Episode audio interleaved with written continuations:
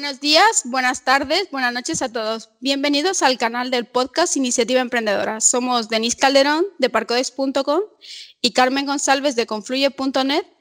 Hoy vamos a presentar el segundo episodio de nuestra serie de podcasts sobre las creencias limitantes y miedos al emprender, en el que hablaremos del miedo al fracaso. Sí, hola Denise, vamos a hablar del fracaso. Hola a todos.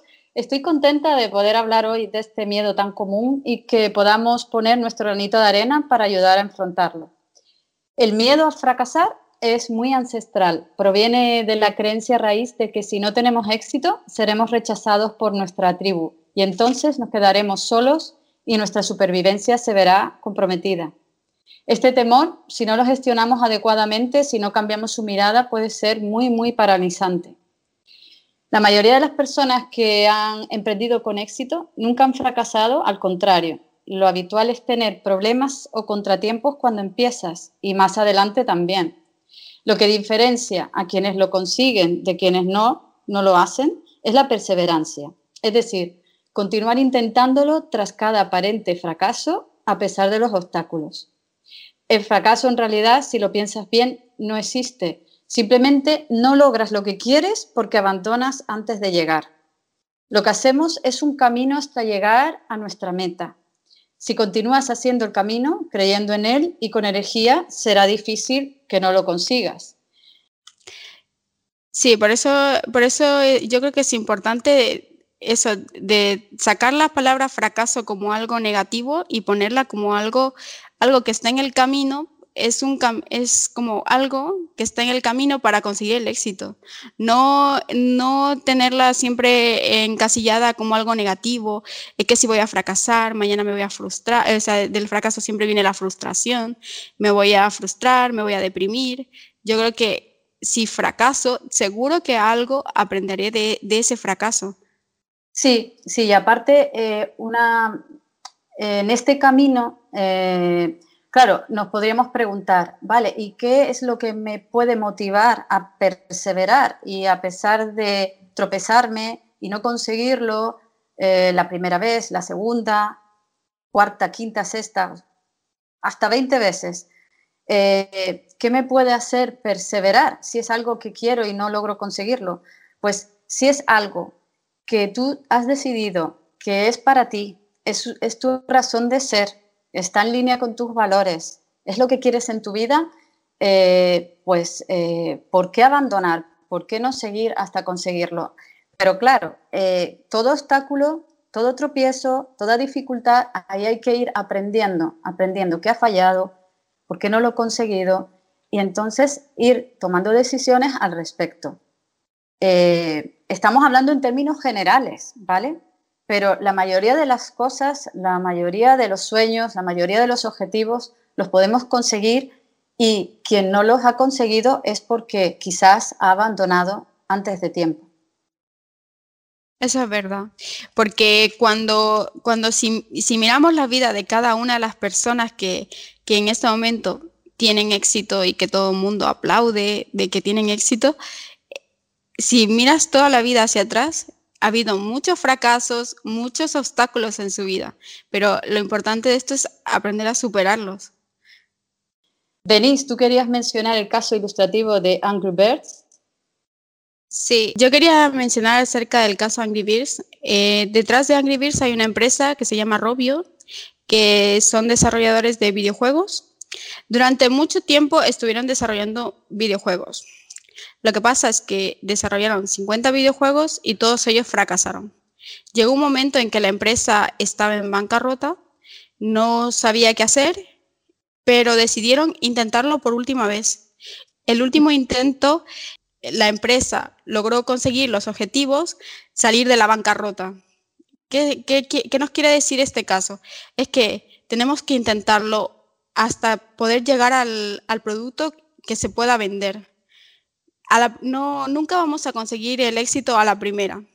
Es como intentar tirar a una diana y decir, voy a acertar a la primera vez. Seguro que fracasaremos. Sí, sí, sí, porque muchas veces eh, cuando uno empieza, eh, ni siquiera tiene la claridad de lo, que, de lo que va a hacer. Entonces, a base de ensayar, de ensayo y error, esto este es el gran aprendizaje, ¿no? Eh, lo que pasa que desde pequeños eh, nos han enseñado que errar, que equivocarnos es un fracaso. La palabra fracaso está muy, eh, mm, tiene unas connotaciones muy negativas y en realidad si la asociamos al aprendizaje, le quitaríamos esa, connotación. tú has mencionado el caso de Angry Birds y también es muy interesante la historia de Walt Disney, fue muy curioso. Fue despedido de un diario en el que trabajaba mm, y, fue por falta de imaginación y buenas ideas. Y esto ahora parece increíble porque sabemos hasta dónde ha llegado. Hoy en día eh, Disney es la gran compañía de comunicación y entretenimiento en el mundo. Y esto no fue el, único fracaso de Disney. Eh, tras ser despedido, compró mm, un estudio de animación que terminó en bancarrota y empezó a prosperar cuando se asoció con su hermano en Hollywood y crearon juntos The Walt Disney Company. Ellos comenzaron a crear una serie de cortometrajes en aquella época, pero que tampoco prosperaron. Y no fue hasta cinco años después que Walt Disney empezó a tener un gran éxito gracias al personaje de Mickey Mouse. Esto, ¿qué nos viene a decir? O sea, hay gente que hasta le toma años, años y años Ah, para llegar a lo que, al sueño, al sueño, a la meta grande que estamos buscando. También le pasó a los Beatles. Ellos en los años 60 fueron rechazados por los principales sellos discográficos británicos y, porque estos afirmaban que no les gustaba cómo sonaban y que los grupos de guitarra no tenían futuro. Y sabemos que posteriormente se convirtieron en una de las bandas más populares y de éxito de la historia discográfica. Yo voy a animar a, nuestros oyentes, mm, después de, bueno, de conocer estas historias y muchas más que todos sabemos, que piensen ahora en una historia propia de fracaso. Piensa en tu historia propia, en una en concreta. ¿Qué aprendiste? ¿En qué avanzaste gracias a esa experiencia? ¿Abandonaste o continuaste? Te animo a que te tomes luego un tiempo para reflexionar sobre esto. Muchas veces eh, estábamos hablando antes de la importancia de perseverar. Vale. Eh, no, nos podríamos preguntar, ¿y qué es lo que nos hace perseverar? Porque yo he tenido un tropiezo, me he caído y, y, ¿por qué tengo que seguir luchando con esto si aparentemente no funciona? Bueno, si tenemos muy claro lo que queremos, eh, creemos en ese objetivo o ese proyecto que hemos empezado a, poner a andar. Si estás muy decidido, muy decidida, porque para ti tiene un porqué, tiene una razón de ser, en línea con tus valores, con lo que tú quieres y más te apasiona en la vida. Tienes que seguir, tienes que seguir, porque mm, lo que hemos dicho, el fracaso eh, en realidad no existe, lo que existe es un caminar, ir haciendo un camino hasta llegar a la meta y cuando sientes que has fracasado es porque lo has abandonado antes de tiempo. Eso es así. Muchas veces eh, tiramos la toalla porque no nos ha salido a la primera o lo hemos intentado dos veces y viene un sentimiento de frustración muy grande que dices, no voy a continuar con esto, estoy perdiendo el tiempo.